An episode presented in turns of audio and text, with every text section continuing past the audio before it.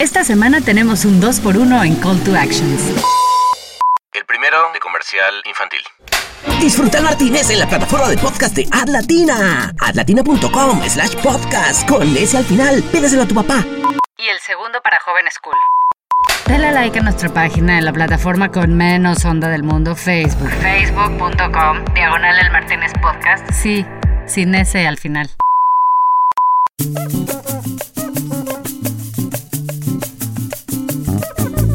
Nos encontramos una mañanita en Los Ángeles con estos grandes amigos y decidimos emprender un viaje con la tecnología Podcast 10.000 al Martínez en Canes. Los tres juntos, porque pues veníamos del mismo lugar. Y fue interesantísimo porque encontrar a alguien que dedica su creatividad a hacer un mejor mundo, bueno, es siempre inspirador. Así que que nos diga Marley, ¿quién tenemos esta semana en el Martínez?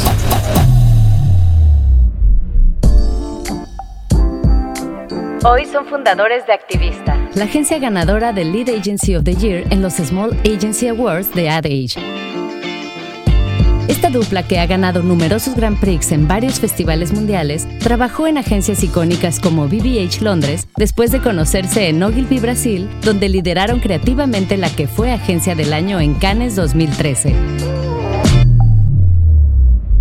Comenzamos en esa noche de margaritas y tequilas en el Martínez, hablando de algo que fue interesantísimo en su momento y es una redefinición de la creatividad en Brasil que estuvo liderada por Anselmo Ramos y de la cual ellos fueron parte importante.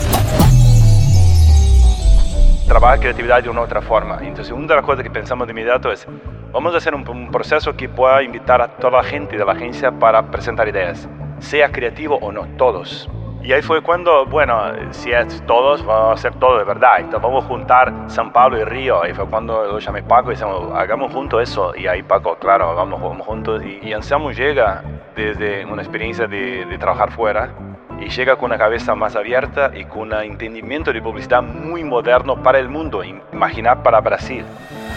Y recordando esa época, hablamos de una campaña que fue insignia para Ogilvy Brasil, que fue la de Dove Real Beauty Sketches, que marcó un recomienzo de esta estrategia de la belleza real. Y me contaron el detrás de escenas y cómo hicieron para que un equipo no solamente se clavara en el trabajo que hace creativo, sino toda una agencia trabajando entonces para construir una nueva etapa de la marca que además, bueno, se ganó todo ese año en Cannes.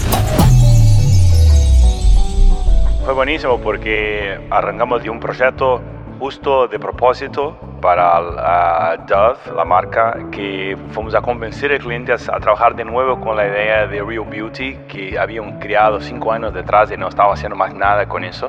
Tienen un asset que es increíble, que es la be belleza real, y convencimos al cliente a hacerlo. Y, y, y cuando el cliente se apasionó por hacer algo así, pasamos obviamente por los inicios de ambos, un brasilero, un español que se juntan en, Brasil y que luego se van a dar la vuelta por el mundo, pero que tienen su inicio en la cultura latina.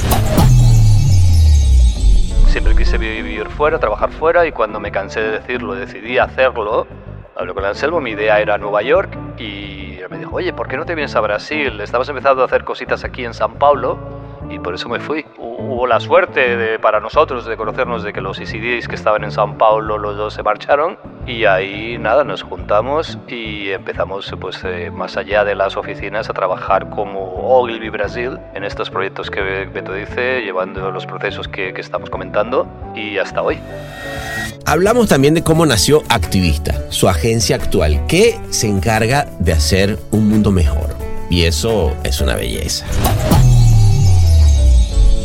piensas un poco en nuestra carrera juntos durante estos últimos 10 años, es un trayecto y un destino natural, no es una cosa que de un día para otro decidimos serlo, ¿no? Ves tu, nuestro trabajo proyecto por proyecto y verás el germen ahí.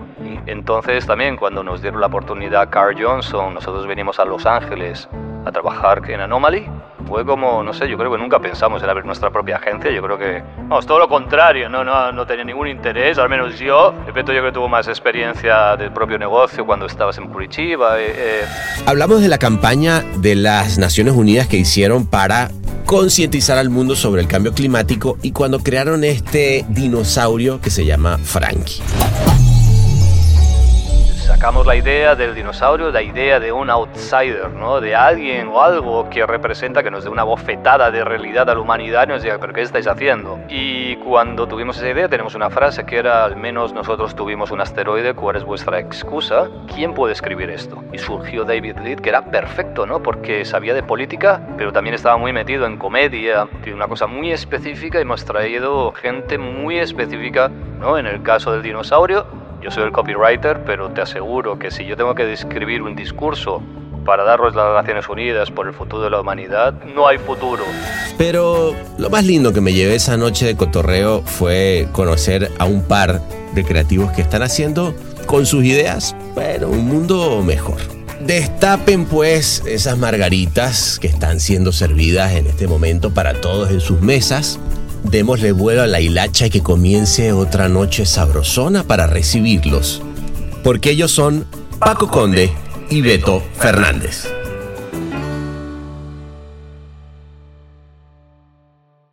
Bueno, muchachos, ¿cómo estamos? Finalmente, qué, Muy qué lindo, bien. qué lindo hacer irnos de, de viaje junto al, al Martínez. Porque esta, esto de los cuando uno se va junto desde el Zoom no es lo mismo, ¿no?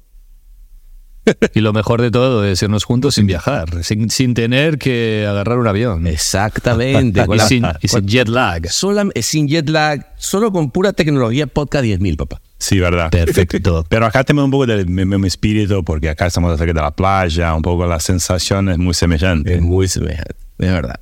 Oigan, eh, pues, ¿qué les parece? Primero, ahí tenemos que elegir un idioma. Hay de dos. Ustedes, eh, yo sé que me contaron que el brainstorm lo hacen en portugués, lo cual me parece increíble. Tú hablas muy bien español. Sí, sí, es que trabajando tanto tiempo en la agencia hacía muchas cosas eh, globales y regionales, entonces estaba mucho tiempo en Argentina, en Chile, todo el tiempo. todo. Ahora mi acento está un poco más neutral, pero era muy argentino antes. Ah, y gracias a Paco ahora está un poco más neutral, pero... Ahora sí, ahora da para entender. Bueno, entonces si les parece, vámonos en español, ¿no?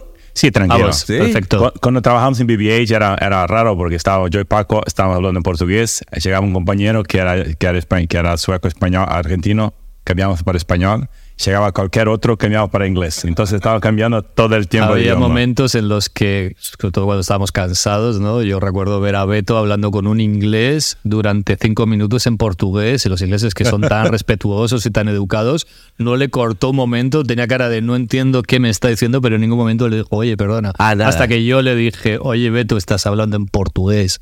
Claro. Un poco se pierde la noción de, que, de qué lengua está hablando. Bueno, muchachos, eh, nos vamos al Martínez, vámonos. Vamos aquí, estamos aquí en, en Los Ángeles, este, pero nos vamos a, a, a la sabrosura tropical de, de- que, que además, by the way, es en una costa azul diferente, que es la imaginaria. Exactamente. Más, más azul todavía. Venga, vámonos.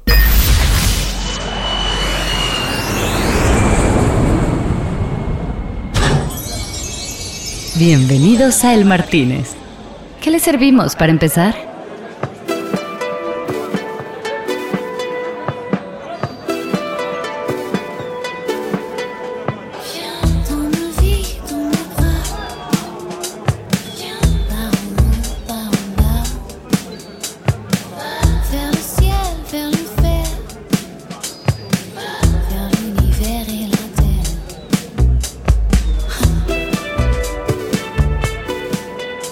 Esta playa está, está bien, está buena. Mira, se nos pusieron sandalias y ahora shorts, todo. Bien, perfecto. Estupendo. ¿Qué se van a tomar, muchachos? Am, bueno, a mí me gusta margarita. Una margarita. Sí, a esta hora del día, una margarita creo que es lo que. Es un poquito pronto todavía, pero bueno, porque No, lo estamos bueno es que ya es cambio de horario. Ve, ve, mira, Ah, ya, es ya verdad. Está, ya, está, ya está anocheciendo. Perfecto. Pues margarita para Margarita. todos. Margarita. Eh, François, tráenos a eh, una margarita, pero de, la grande, ¿sabes? Hay una jarra de margarita Sí, acá que son está- 700 dólares la jarra. la jarrita, la jarrita. El bueno de la grande es que empezamos a hablar más. Exactamente. Exactamente. Oiga, muchachos, de verdad que qué placerzote, como les decía. Eh, qué lindo estar en persona, me encanta esto. Y porque además quiero empezar, hay una cosa que me parece increíble, y, y empezaba hablando, Beto, eh, y decías este tema de la mezcla multicultural, ¿no? Ustedes, eh, una dupla que, que la rompieron en, en un Ogilvy Brasil que, que hizo historia, ¿no? Hizo historia en Cannes en el 2013, este, la reventaron, pero además de ese- donde seguramente ocurrieron, yo siempre creo que las, las agencias, cuando ocurren esas cosas, bueno, en este caso además sale una gran dupla, Claro. que ahorita ya vamos a hablar un poquito de todas las cosas que están haciendo, pero quiero, quiero saber cómo fue ese- esa génesis, ese momento en el que nace, nace el amor en esta dupla. No, fue, fue buenísimo porque arrancamos de un, de, un proyecto justo de propósito para, para la Dove, la marca, que, que fuimos a convencer al cliente a, a trabajar de nuevo con la idea de Real Beauty, que habían creado cinco años detrás y no estaban haciendo más nada con eso. Ah, es así, e- ese era el momento de la marca, no venían Sí. explotando. No, no, que hicieron fueron como, como un año, un año y poco trabajando pesado en eso y después no nada más. Estábamos solamente haciendo cosas de producto y decíamos, hay que trabajar un poco en la marca. Y tienen un asset que es increíble, que es la be- belleza real. Y convencimos al cliente a hacerlo. Y, y- y cuando el cliente se apasionó por hacer algo así, en vez de dar el proyecto para nosotros, ha creado un pitch con Ogilvy's de China, Inglaterra, Ah. Brasil. Y te dijeron, bueno, ¿y y qué pasó? Sí, ahí digamos, bueno, luchamos nosotros por eso y ahora todos están, están con la oportunidad. Y cuando eso pasó, digo, bueno, a Ogilvy hay que ganar eso sí o sí. Claro, con el cuchillo entre los dientes. pues, Sí. Y empezamos, bueno, si queremos hacer algo distinto, tenemos, para el producto ser distinto, tenemos que hacer un proceso distinto. Mm. Entonces, vamos a trabajar creatividad de una otra forma. Entonces, una de las cosas que pensamos de inmediato es, vamos a hacer un, un proceso que pueda invitar a toda, toda, la, toda, toda la gente de la agencia para, para presentar ideas, sea creativo o no, todos. Ah, muy bien. Y, Porque las y- ideas pueden venir de donde De cualquiera. Eh, sí, yo siempre digo, de cualquiera puede tener una buena idea, cualquiera menos una persona de medios. sea. Estoy contigo. Y ahí fue cuando, bueno, si es todos, vamos a hacer todo de verdad. Entonces vamos a juntar San Pablo y Río. Ahí fue cuando lo llamé Paco y decimos, hagamos juntos eso. Y ahí Paco, claro, vamos, vamos juntos y como empezamos de esa Ah, cosa se de... juntó el, el Power Carioca y vámonos. Sí, a- a- llevábamos, o sea, el gran artífice, o sea, la- la- el, amor surgió gracias a una persona fue Anselmo Ramos, que nos Claro, contó, ¿no? gran Anselmo Anselmo. llevaba tiempo haciendo cosas muy interesantes en, en San Paulo, sobre todo. A mí me ofreció llevar Río, eh, que estaba un poco, Río siempre es una ciudad que eh, creo que acomplejada, en el sentido de que todo el mundo dice, no, es que todo el dinero, el talento está en San Paulo, y creo que demostramos que no, eso era una excusa, ¿no? Y Claro. luego pues contrató a Beto y fue rápidamente, conectamos muy bien y, y hubo proyectos como este, como otros, que empezamos a trabajar juntos y con ese, e- ese, ese proceso, ¿no? Que luego lo, lo exportamos también a otras agencias de Open Briefs, ¿no? Ajá. Eran jornadas eh, maratoneadas de ver ciento y pico ideas Wow. para presentar dos o tres y, ¿Y, cómo llega a eso? Porque mm, me ha tocado procesos grandes de, de mucha gente peloteando, pero no- hacía falta, en el caso de ustedes, creo que es importante ahí siempre tener una batuta muy clara, ¿no? O sea, ¿quién Ah, filtra la No, idea? no? pero un- una cosa que, que es muy importante es, para ese proceso, era, era encontrar un brief que sea muy simple. Ah, Entonces arrancamos de una cosa que llamamos de one line brief, o sea, el brief en una línea que le explique lo que sea, porque ahí te, puede, te permite que más gente que no sea solamente los creativos puedan pensar ideas. ok. Porque ese brief de 20 páginas que estamos acostumbrados, Sí, bueno. si no es creativo, se pierde, no Claro, sabe para qué lado entendiste va. qué es lo que había que decir. Y lo más importante de hacer un online brief no es lo que está en la línea, pero lo que no está. Mm. Porque tiene que a- a- a- acordar con el cliente las cosas que no vamos a hablar. Mm. Porque frecuentemente cuando hace un brief, lo creativo tiene una expectativa, el cliente tiene otra. Y cuando presenta, el cliente quiere una otra parte de la misma cosa y ahí se pierde, se pelea mucho. Entonces eso fue muy importante para ese tipo de proceso. Y ayuda a dar un norte más fácil para encontrar, encontrar direcciones. Sí, el destilar el brief siempre a una línea ¿no? que permita a gente que aunque no tenga experiencia ni en la marca ni en la categoría, venga con ideas. ¿no? Incluso a- usábamos la tecnología. eh, Anselmo con gente antes de entrar nosotros tenían lo que se llamaba el David's Room, ¿no? En, Ok. que cuando Facebook era Facebook, Claro. eh, donde podríamos, eh, cualquier equipo podría, podía poner las, las ideas y luego los CDs nos juntábamos y las veíamos. ¿no? Mm. Pero bueno, esa democratización, Beto siempre hablaba que, bueno, depende de las agencias, sobre todo en Brasil, hay agencias más democráticas en el sentido de eh, cualquier persona puede agarrar el brief que haya y otras más de solo los muy seniors pueden agarrar Exacto. este brief. Generalmente así es, ¿no? Claro, en Claro. Ogilvy, uno, teníamos a Anselmo, que fue el artífice de todo, ¿no? El, eh, respeto, mucho respeto y amor por él. Dos, teníamos un Dream Team, yo nunca vi nada. O sea, durante los últimos 10 años tuviera subir al, al, al stage de Cannes a recibir el Grand Prix y muchos, muchos, muchos creativos son de la escuela de que estábamos allí, ¿no? En Qué otras bárbaro. agencias, en otros países. Yo creo que los últimos 10, 12 años seguramente han, al- al- han estado en el ranking de directores creativos más, más, más premiados en el mundo. Seguramente la mayoría de ellos son, vas a tener, tienen una cosa en común, que es Anselmo Ramos está por encima Wow, de wow. Eso hay Oye, que chica, chequearlo. salud por esa generación y de eso que sucedió Sí, ahí. Claro, salud, claro, salud, sí, salud, salud, salud. salud. Bien. No, pero eso es importante porque hay que recordar que en, en esa época que pasaba es que la publicidad estaba cambiando mucho.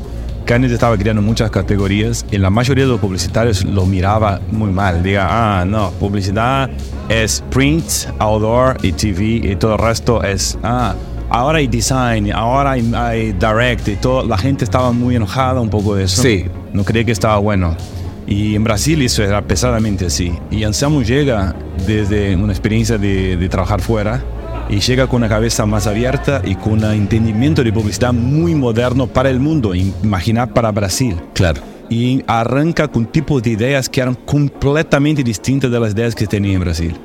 Ah, sí. Y ahí sí que comienza a influenciar toda una generación. Entonces, nosotros que tuvimos la oportunidad de trabajar con él, fue fantástico, pero no solamente nosotros, todo el mercado se mira rápidamente que Amap Video, todos comienzan a mirar las cosas que Olga está haciendo y dicen, "Mm". Entonces, la gente que antes miraba eso no es bueno, eso no es publicidad, comienza a entender, wow, eso no solamente es publicidad, pero está más allá que la publicidad que estamos haciendo. Es más moderna, más interesante, tiene más importancia, más potencia y que genera mucho más conversación.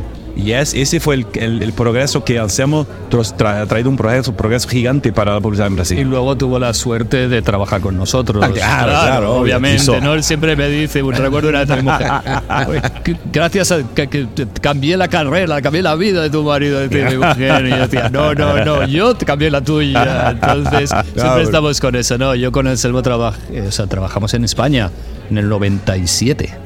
Entonces, bueno, son... son muy- 97. 97, yo en Rubicon. Sí, sí. añitos, ¿no? Y bueno, yo siempre quise vivir fuera, trabajar fuera y cuando me cansé de decirlo, decidí hacerlo.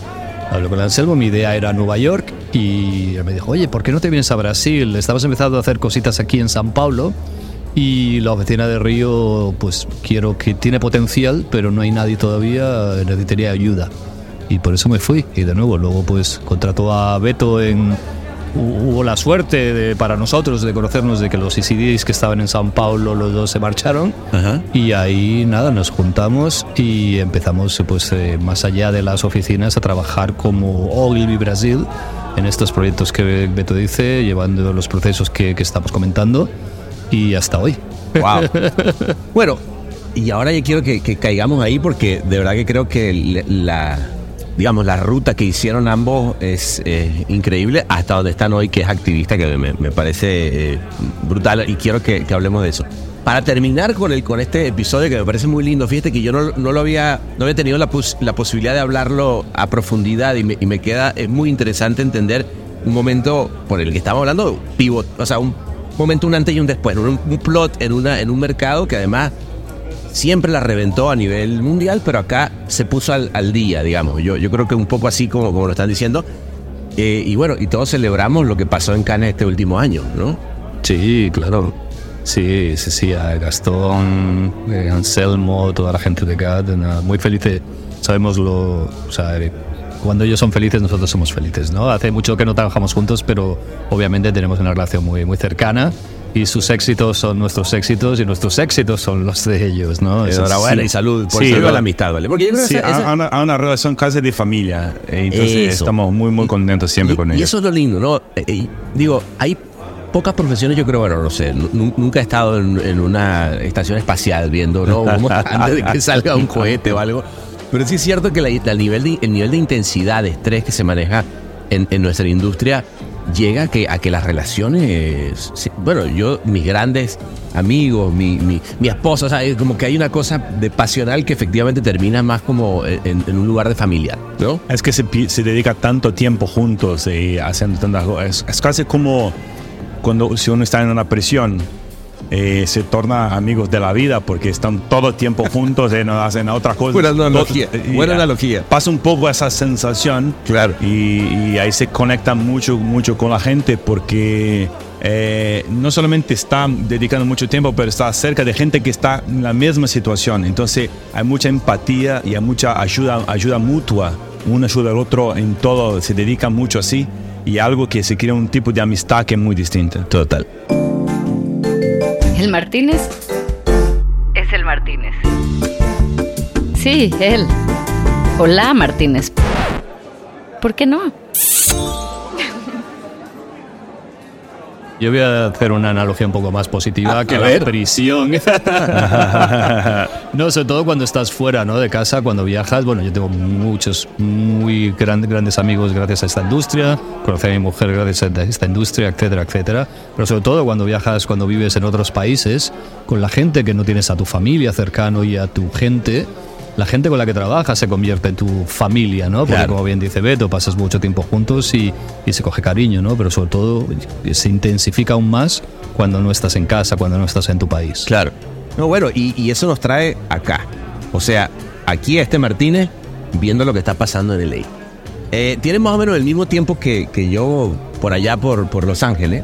Este, y tuvieron una, digamos, no, no quiero pasar porque si no es como un pas- paso de currículum de, bueno, BBH, pero bueno, BBH sin hablar, ¿no? O sea, ha habido como, como grandes pases en, su carrera, pero en un momento decidieron, y que, y que me parece además increíble y linda decisión, eh, decir, ¿sabes qué? Nos vamos a dedicar a ser activistas, ¿no? O sea, y eso eh, eh, es, digamos, a ver, como que de alguna manera, todos de alguna manera hoy en día, quizás a raíz de todo este cambio de conciencia que ha habido en el mundo, las marcas entendiendo lo importante que es hacer bien, muchas veces todo el mundo empieza a hablar de, bueno, pero que, Canes, eh, hay muchas cosas que hacen bien", y yo siempre digo, qué bueno, qué bueno que las marcas se devuelven. Pero ustedes, digamos, dijeron, no, esto es lo que vamos a hacer y, y, y de dónde nace, porque yo quiero pensar que obviamente hay una, hay una cosa, una fibra de querer dejar algo diferente, ¿no? Acá. Sí, no es una, es una decisión que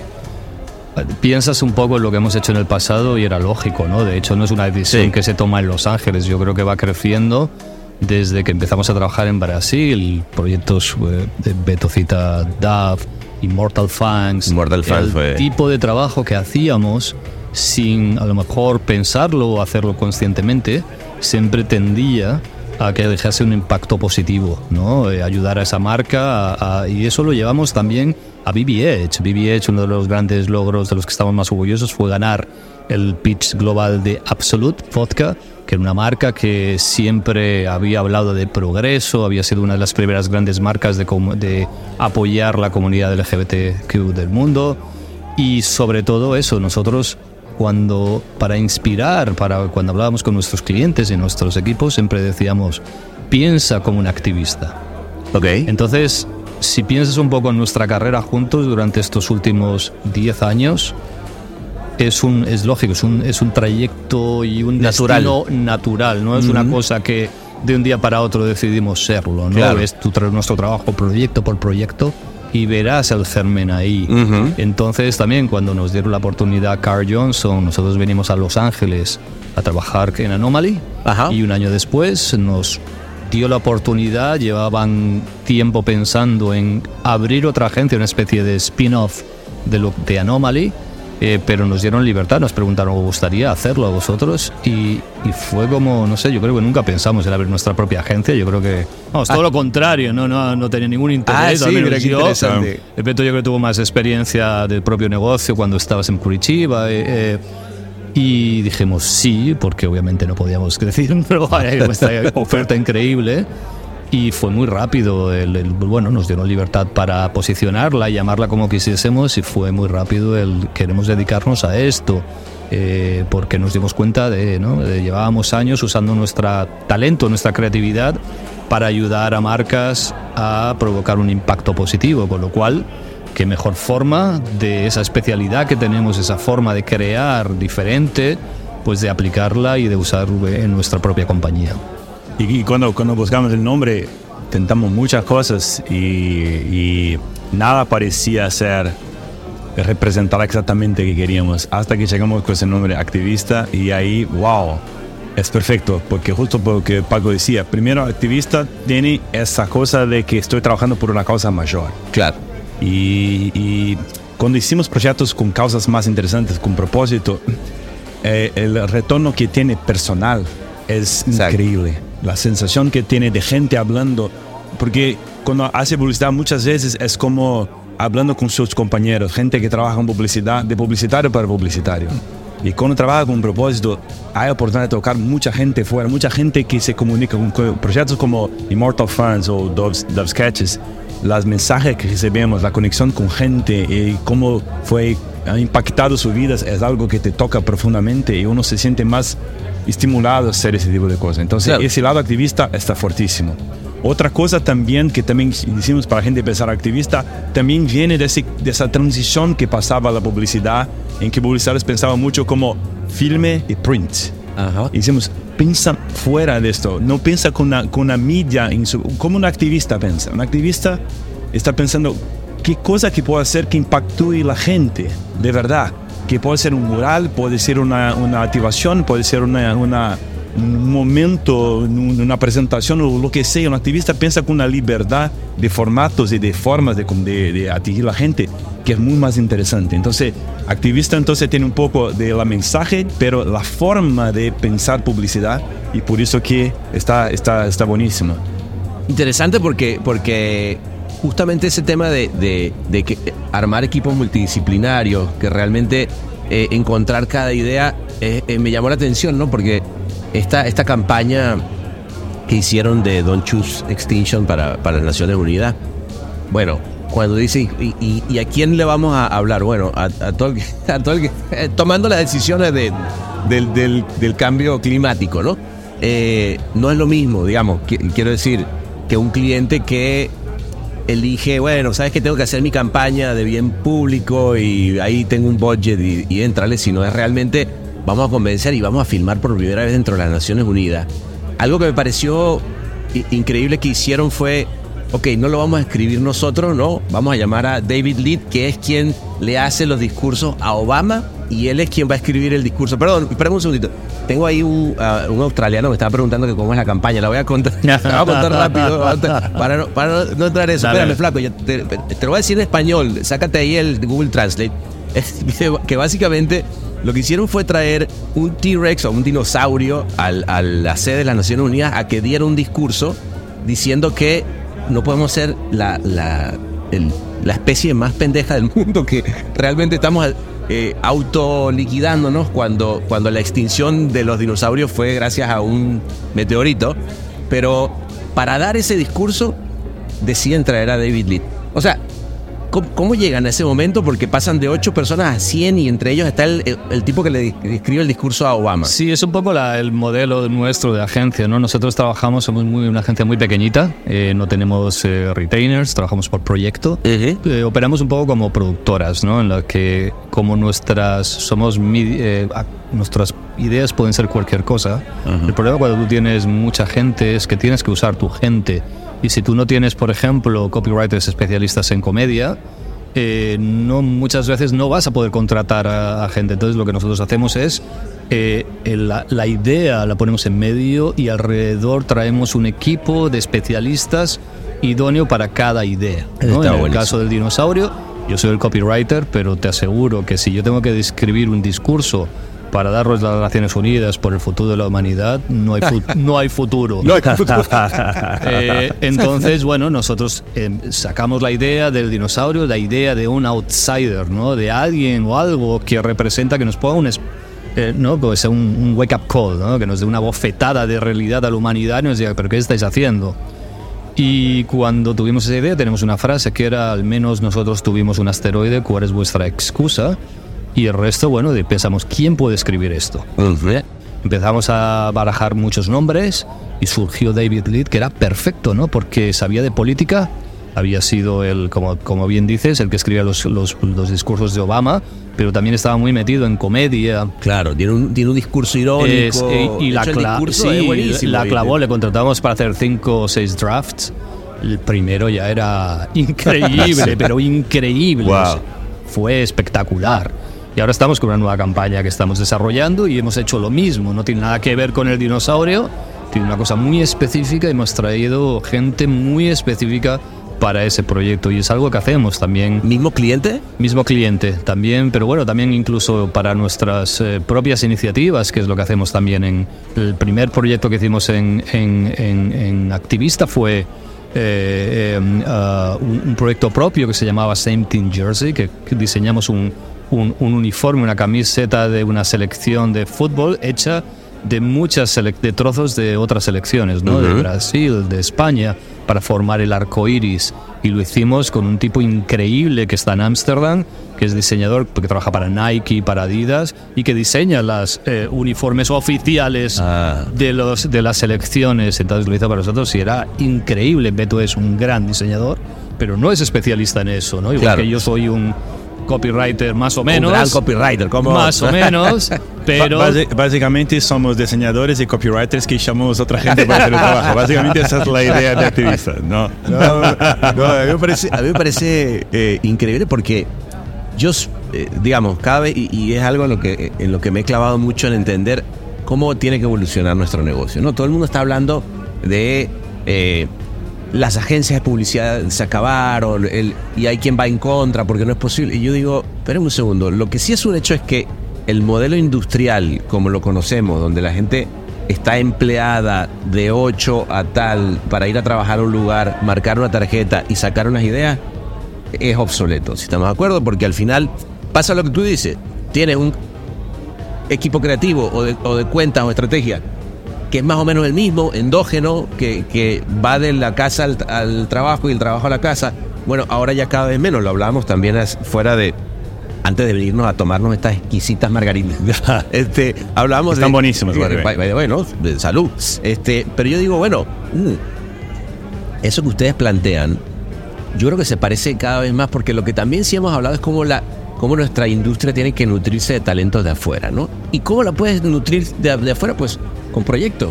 Porque la iguala no te va a pagar un sueldo, pero sí te puede pagar el que alguien entre y salga del proyecto y deje lo que sabe hacer.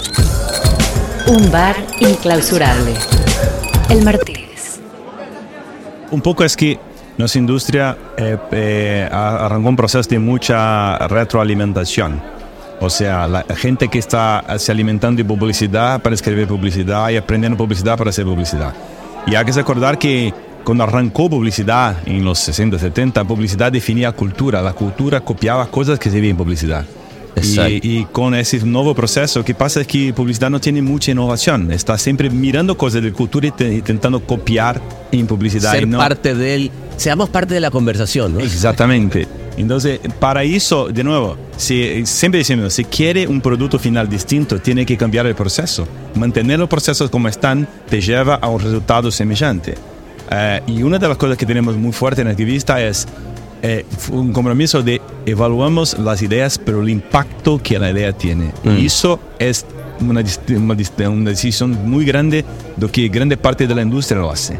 la, la industria de publicidad eva- evalúa la, la idea, el bri- bri- brillantismo de la idea. Si la idea está buena, fantástico. Vamos, no importa, Estamos. claro. Y nosotros no, no, no. La idea puede ser grande o pequeña, a mí no me importa. Lo importante es qué impacto que esa idea va a tener de facto. Entonces, ¿cuál es el problema que tengo yo? Y cuánto que esa idea está haciendo algo para ese tema, lo que sea. Si, le- le- si quiero a- a hacer la gente reír más, bueno, me haga reír y ahí ya estamos. No me haga un case y estoy diciendo, ah, voy a hacer mucha gente reír Claro. y filmo gente riendo y diciendo, wow, no, no, me haga reír, de verdad. ¿Me entendés? Si es una idea que quiere cambiar una cuestión de climate change, entonces, ¿dónde está el problema real de climate change? Entonces, vamos a hacer eh, eh, ideas que de verdad toquen los temas más fuertes. Entonces, esa cuestión de, de, de subsidios de, de combustibles fósiles es la cosa más fuerte de, de climate change, pero es un tema muy complejo y muy difícil de tratar. No es sexy para publicidad. Claro. Es muy más fácil hacer algo para sacar plástico, porque es más fácil. Mm. Entonces los publicitarios pegan un tema muy menor, que es importante, pero una importancia muy más pequeñita, y hacen un esfuerzo gigante, muchas ideas, mucha media, mucho, para un problema muy, muy, muy pequeñito. Porque el problema más importante no es sexy, es más difícil hacerlo. Y ahí no estamos haciendo un compromiso real de tentar encontrar soluciones. Entonces nosotros siempre pensamos cuál es el impacto real para ese problema que de facto puede tra- traer algún tipo de solución o de ayuda para el tema y así vamos. Está bueno, está lindo. Está lindo pensar porque es que los temas son tan importantes que, que quedarnos en la idea sería un absurdo, ¿no? O sea, Sí, no, y, ah, bueno, el, el- el proyecto este de Naciones Unidas, el BRIEF, era uno, un orgullo de que nos, que nos eligieran a nosotros y dos, yo, yo no dormí en cuatro meses, o sea, imagínate la responsabilidad No, no, no, también. qué locura, claro. No, es realmente, y por eso lo que decía Beto, ¿no? Nuestro, desde que hemos cambiado totalmente nuestro proceso de creativo, ¿no? Eh, no lo aplicamos, esto de piensa como un activista que decíamos a nuestros equipos, así que era muy fácil decirlo, ahora lo aplicamos a nosotros mismos y no es tan fácil, ¿no? Claro. Porque tenemos una serie de pasos, ¿no? Es hacer las cosas muy personales, ¿no? El, ¿Y cómo manejas, perdón, eh, Paco, el, el tema de, de clavarte? Porque ahora están pensando todo el tiempo en cosas, problemas en el mundo. Bueno, bueno, no, no. Problemas, o sea, para, al final el impacto positivo es en tres, ¿no? Es el, el- uno en el, en el negocio de nuestros clientes, dos en, en- en las personas, ¿no? En la sociedad y tres en el planeta, todo, o sea. eh, independientemente, o sea, una de las cosas más increíbles que nos gusta mucho de Activista es que el- los briefs que tenemos no tienen nada que ver con los briefs que teníamos en otras agencias, Claro. que son los, eran los mismos briefs que tenías durante los veintitantos años que llevaba hasta Navidad, eh, Sí, sí, sí. empieza la temporada, rebajas, el, nuevo lanz- lanzamiento de no sé qué. Claro. O sea, era, era vivir en un bucle y de repente tenemos, recuerdo sobre un brief que nos pasaron eh, un cliente que era increíble, que era como hacer relevante John Lennon en la nueva, la, la- la nueva generación que no Wow. cre- crecieron con su música. ¡Wow! Era como, wow, el Claro. brief de Naciones Unidas o otros muchos que son, de nuevo, o sea, no es solo causa, sino también eh, eh, te- trabajamos con Newman Song. El de, Paul, el de Paul Newman. o el de Paul Newman, me- me- me exactamente. parece- además, me, me encantó esa, esa, esa cabeza, ¿no? Digo, yo, yo soy fan de los, de los lindos copy. Más allá de que la dirección de arte, creo que le dieron un, un vuelco interesante a una marca que venía, o sea, digamos, tiene un lindo packaging, etcétera, etcétera. Pero esa que decía, we don't support a cost to sell more food. We sell more food to support a cost, ¿no? O, o lo que es lo mismo, flaco, para ti, que, que- ajá, espérate, lo voy a decir en español. Para el chico de Murcia que está aquí. Claro, que está el de Murcia que está aquí. Que dice que no estamos soportando una causa para vender más comida, estamos vendiendo más comida para soportar una causa. Que además, sí es cierto que Paul Newman, eso es verdad, porque cuando tienes el 100% del profit va a, a una fundación que ayuda a los niños. Sí, para darte un poco más de contexto, antes de Patagonia, antes del 1% por el planeta, antes de todo esto, o del social impact, del purpose y todo esto, era Paul Newman y era Newman Song. Este tipo montó su compañía y hizo un trato, dijo, porque le dijeron el, dueño de un supermercado grande cuando creó esta marca para vender su salsa de su, su- de salsa de, para ensalada. Dijo, si tú no pones tu cara en, la, en el producto no vas a vender nada. Y él pensó, bueno, lo hago, pero con una condición. Donamos el 100% de los profits para ayudar a otros. El 100%. ¿eh? Estamos celebrando marcas que Brutal. donan el 1% por Sí, el planeta. sí, sí, Ellos sí, sí. durante 40 años Y, y, y, donan Paul, el y 100%. Paul Santo Paulo dijeron, bueno, eso no va, no va muy lejos. Y digo, bueno, veamos dónde va. Y ahí Y está pa, 40, 40 años. 40 años. Y, y es una marca que yo la compro, ¿sabes? Con, con toda la, la- Además son ricas, ¿no? Este, y, pero tampoco, o sea, digamos, unas, unas salsa, digamos, dressing para, para mm, ensalada.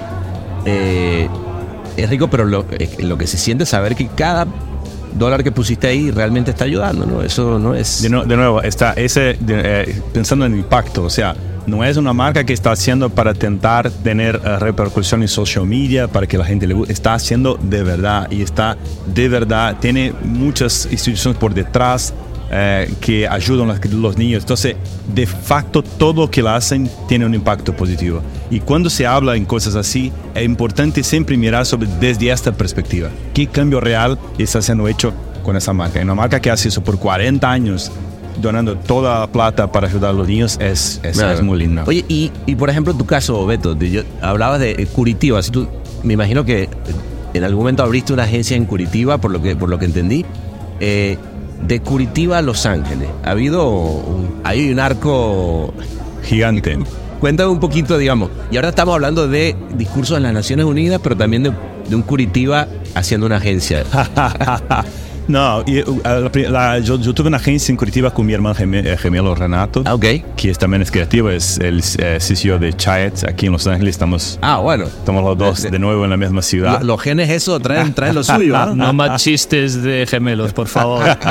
Llevo escuchando los mismos chistes de gemelos durante años. Por favor, dice. Y, y a- arrancamos, y, pero era, era una agencia más focada en, en ideas que creíamos que era de publicidad, pero era más de design. Ok.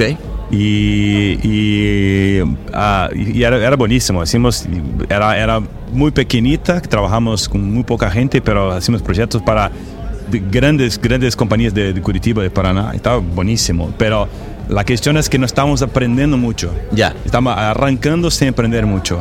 Y ahí decimos, bueno, para, para el futuro, pensando para 10 años de, de- de frente, ¿qué es más importante, hacer plata o mm, hacer mi formación?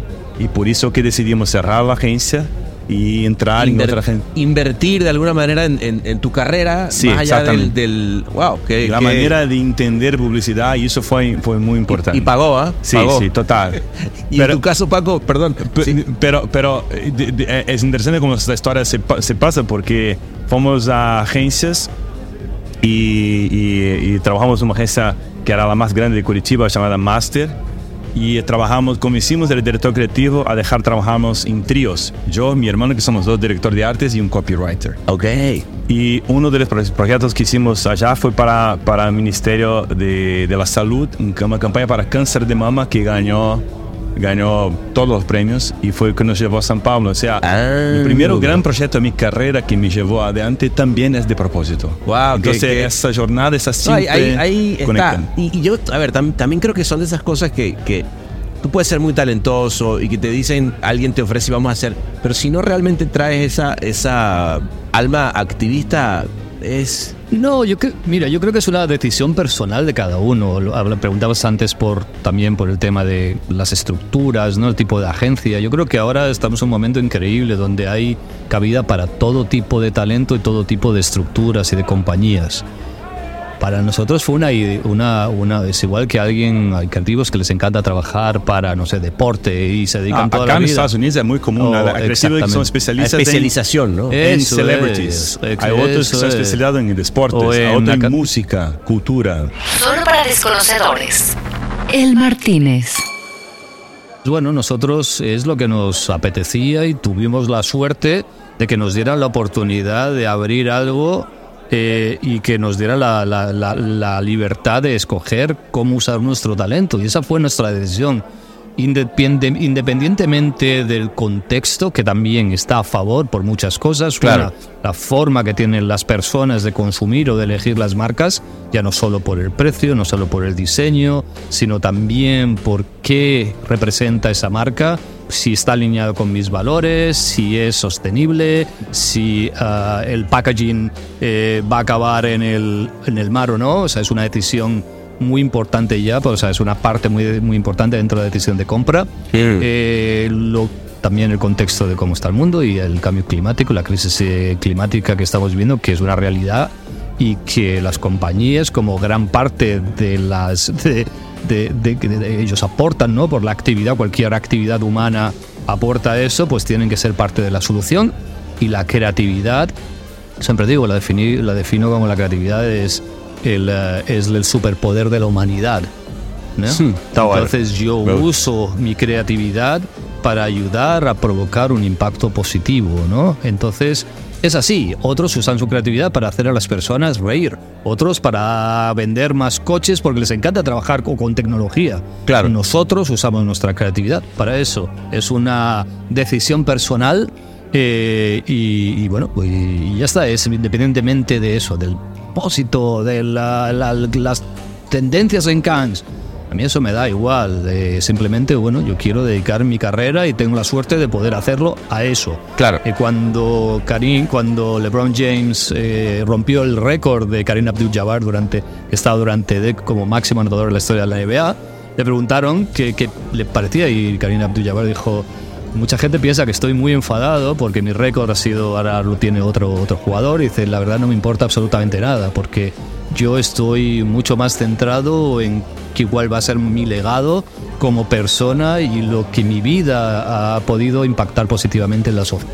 Mm. Eh, y me pareció No, muy bueno. bonito, ¿no? Ya está- Obviamente, claro, comparado, ya sea, no- estaba- Exactamente, está, eh, o sea, obviamente salvando las distancias. No, bueno, pero- pero bueno, nosotros hemos tenido la suerte que durante por- hemos trabajado con los mejores clientes en las mejores agencias, hemos ganado un montón de premios. Y, y- y lo que nos llena y lo que nos levanta y lo que nos siente orgullo y cuando nos miramos al espejo nos sentimos orgullosos de lo que hacemos es que estamos usando nuestra creatividad que tiene un poder increíble para pues para provocar ese impacto positivo de muchas formas, ¿no? No siempre para salvar a la humanidad ni mucho menos, es cosas mucho más pequeñitas, pero eso es lo que nos gusta hacer y como te digo, es una decisión personal. No, que- no, no. En- enhorabuena y salud, vale, por esa decisión, porque Gracias. hace falta gente que haga, que haga el bien, ¿no? O sea, no. Uh.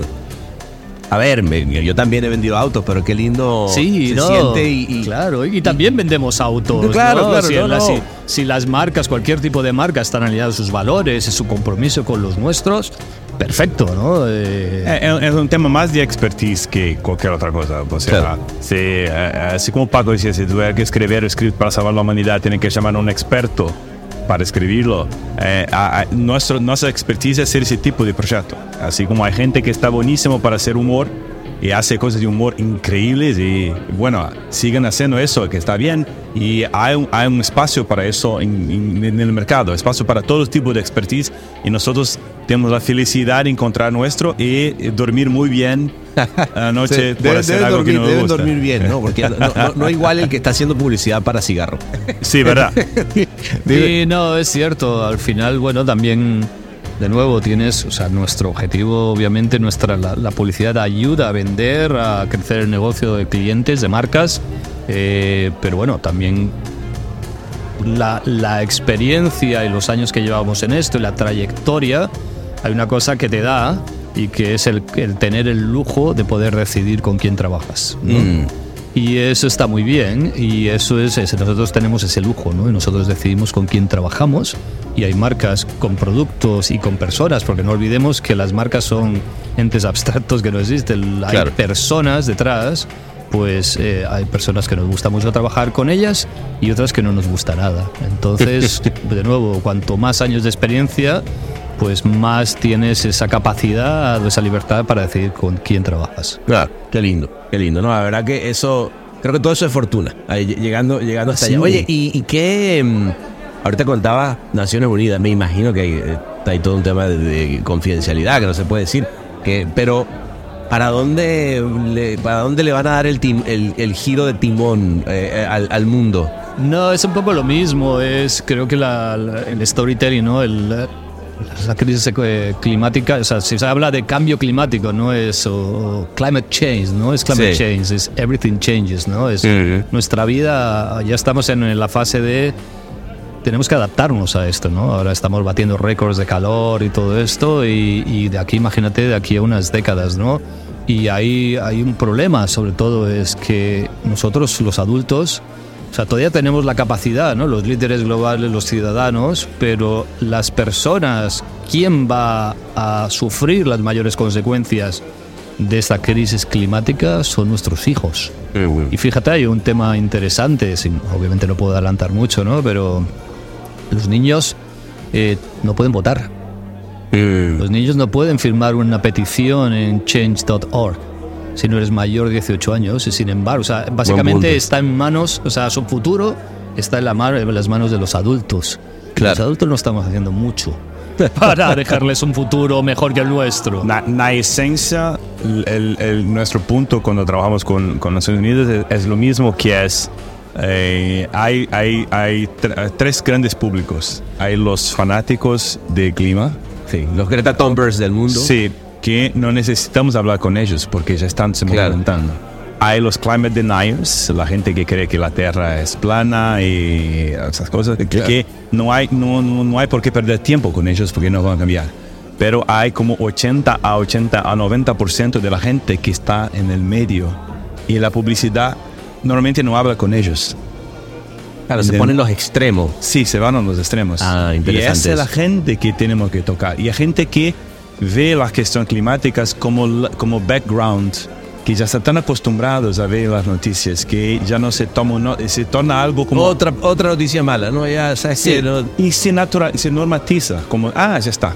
Ya, es una decoración de fondo. Habrá algún científico que lo arregle. Sí, Yo que y no están más tocadas emocionalmente con el tema. Entonces, nuestra misión que hicimos con Dinosaurio, con ese nuevo proyecto, es cómo hacemos la gente, esta gente, que es el 90% de la gente, se importar con ese tema, hablar del tema. Porque cuanto más gente habla, más difícil es, es que ese tema se, se tome como landscape. Claro. Y un poco esa es nuestra misión siempre con ese tipo de proyectos. Sí, es una de las cosas que nos sentimos muy orgullosos de- del dinosaurio, ¿no? Era fue increíble, que era un poco el, obje- el objetivo, como bien dice Beto, ¿no? Es que quiero que mi tío Joaquín o quien sea el nombre de tu tío de repente le interese lo que estás hablando, ¿no? Claro. Y fue, o sea, me recuerdo un montón de mensajes de amigos, no hablando de que les había gustado mucho escena, sino mi tío, mi padre, mi madre, mi abuelo me ha mandado tu campaña por WhatsApp. No, mi hijo, mi hijo en la escuela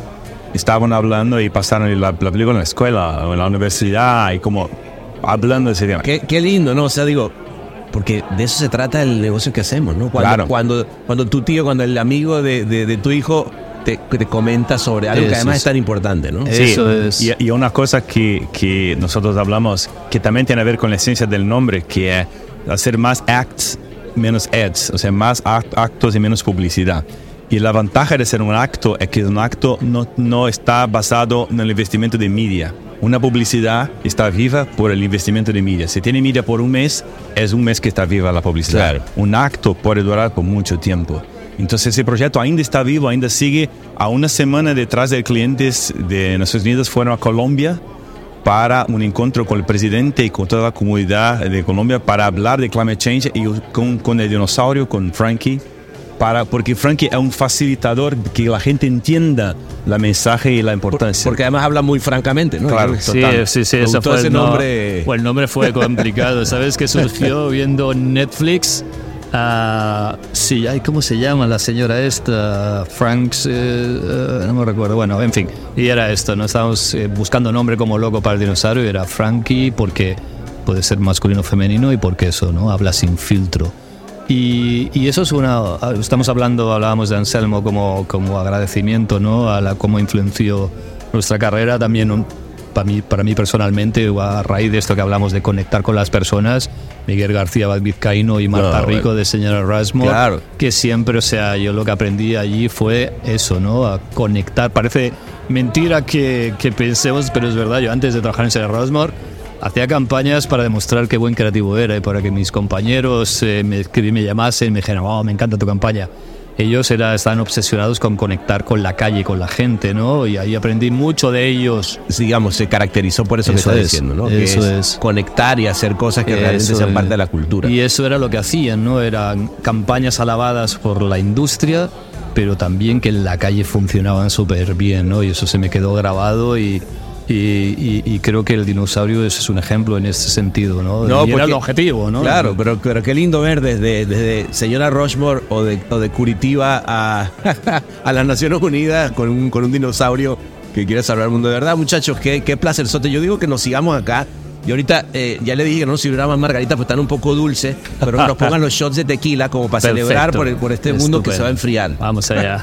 Bueno, se Para olvidar. Para olvidar, para olvidar. qué bueno que estamos cortando y hablar ahora que vamos a tequila porque está, ahí comienza a ser peligroso. Eh, por eso, hay que ser estratégico. Bueno, muchachos, verdad que placerzote, ¿ah? El placer fue nuestro. Muchas gracias por la invitación y fue un gusto hablar contigo. Una belleza. Gracias, mucho gusto.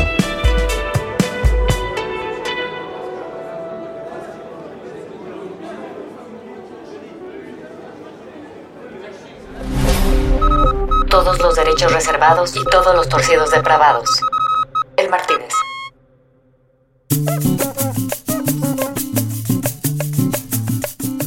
Llegó François con esa botella de tequila que logró sacar unos 180 shots en total, eh, que se duplicaron luego a medida que la noche fue pasando para convertirse entonces en un je extraño en el que todo el mundo activista armó entonces una protesta pacífica en Cannes, tequila en mano, para hablar de un mundo mejor. Cualquiera que fuera, cada quien tenía su causa y entonces uno hablaba de una cosa, otro hablaba de- de- del agua, el otro, bueno, pero todas causas lindas, ¿no? Porque sí es cierto que Cannes se ha convertido en un lugar donde ocurre estas ideas y a mí, como te digo, me va el asunto. Total que bueno, se armó ese, esa parranda, de ahí llegaron gente carioca, llegaron un tablado, ¿no? La cosa se puso maravillosa y yo lo único que hacía era morirme de risa viendo cómo tú también estabas ahí tomándote ese traguito coquetón. Así que bueno, Med, ponme ahí un pedacito, ¿vale? De esa música sabrosa que fue al final algo más carioca electrónico global que se mete en las venas como si fuera un rocío mañanero. Eh, bueno, abrazón.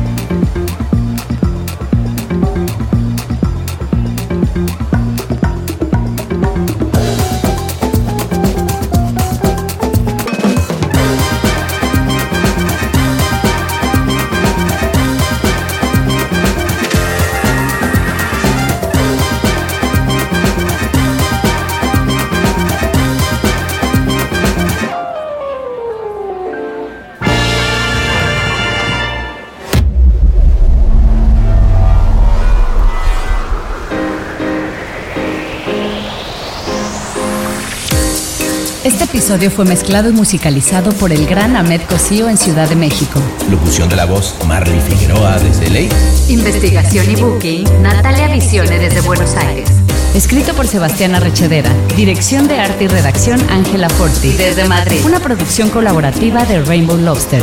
El Martínez, un podcast bar improvisadamente meticuloso.